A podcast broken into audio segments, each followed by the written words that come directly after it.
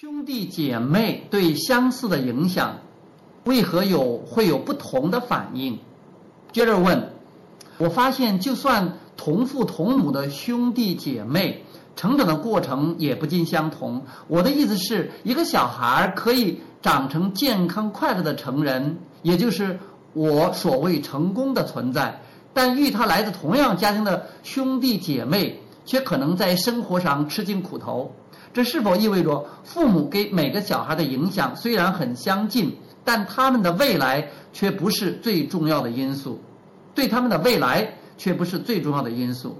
亚伯拉罕回答：“如果不努力和更广的无形存在达成一致的振动频率，就不可能长久保持你所谓的快乐。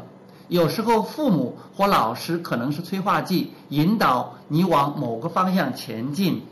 每个人生来。”都希望能有美好的感觉，也自然靠着本能去追求一致的振动频率。由于小孩儿会自然倾向美好的感受和本源保持一致的频率，所以我们在这里讨论的重点是会妨碍他们追求一致频率的那些外在影响。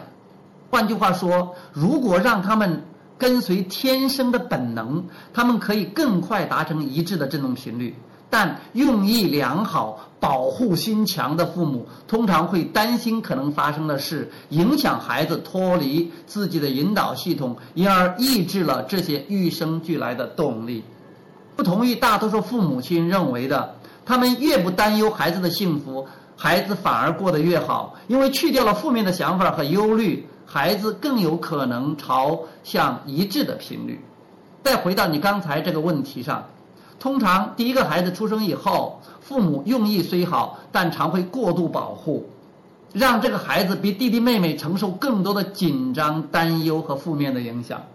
有很多因素会影响小孩的感受，对一般人来说也是如此。